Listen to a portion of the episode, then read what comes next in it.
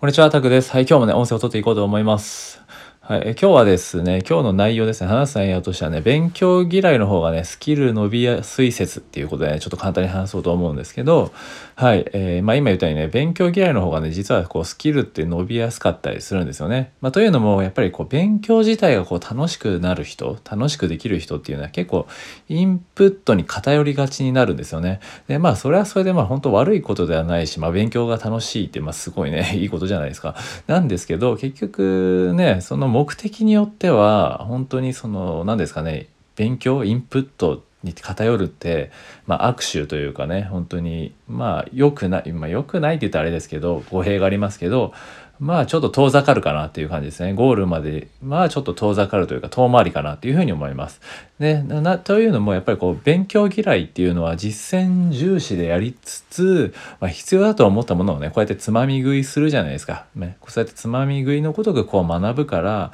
やっぱりゴールまで最短で行きやすいんですよね。はい。なんでこうやっぱり勉強嫌い万歳っていう感じではあるんですけどね、僕もあんまり勉強自体は本当好きじゃないんで、でもやっぱり必要なことは学ぶじゃないですか、人間。で、やっぱりりその実践をやっていくと何が足りないのか、自分に何が足りないのかっていうのは本当にわかるんで、じゃないとただ勉強してるととりあえずなんか知識を貯めることがただ楽しいっていうねそれが趣味だったらねもちろんそれも否定しないし、まあ、それ一個の趣味なんで、ね、全然いいんですけど本当にじゃあスキルを伸ばしたい自分の目的があってそのスキルを伸ばしたいんだったらやっぱその目的のためにやっぱり自分が実践して足りないことを見つめ見つけてそれを足りないことを埋めていくっていうのが絶対に早いじゃないですか。ただこう外見だけ外見とというかそのねよくわかんない自分にも関係ないようなことをただ勉強インプットしてでもじゃあそれいざ使えるかって使えないですよね。まあ英語はなん英語なんて特にそうだと思うんですけどね単語とかとりあえずなんかねこれだけ覚えましたとかねこれだけ何週やりましたとかありますけど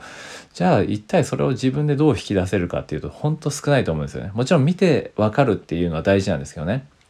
ただそういうね、本当本読むだけとかだったらもしかしたらいいかもしれないですけど、じゃあそれを話すって時に、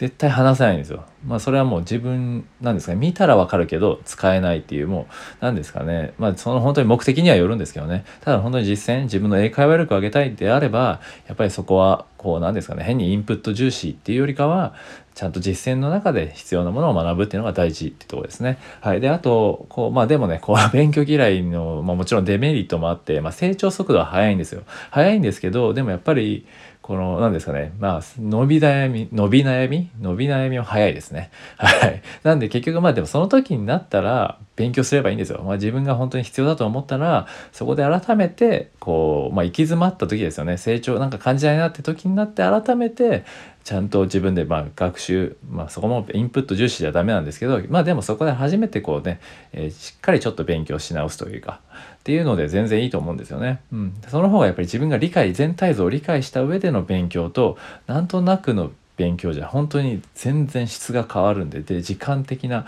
効率も絶対に変わるんで。なんでそこはね本当にこう行き詰まってからまあね、まあ、もちろんその本当にデメリットとしてはその勉強嫌いな人はそこで行き詰まる時は来るんですけどでもその時はその時で考えればいいんですよ。でその時になったら勉強すればいいし、まあ、本当に突き詰める必要があるなって思えば勉強すればいいって感じですね。はいということでね今回はその、まあ、勉強嫌いの方がスキルは伸びやすい説ってことではいまあそこは勉強嫌いだからねスキル伸びないとかってことは絶対ないんではいそこはねもう自分のてことまあでも必要なのは絶対実践ですけどね。何もやんなければ結局成長できないのはそれは何でもスポーツでもね楽器でも何でも一緒なんでとにかくまあ実践をしつつ、まあ、必要だと思ったものを学んでいく方が結局ゴールまで最短で行きやすいですよっていう話でした。まあもちろんその勉強好きなのはもちろん最高ですけどね。はい。ただ勉強嫌いでも問題なく成長できるしむしろそっちの方が早かったりしますよっていうお話でした。はい。ということで今回は以上です。では失礼します。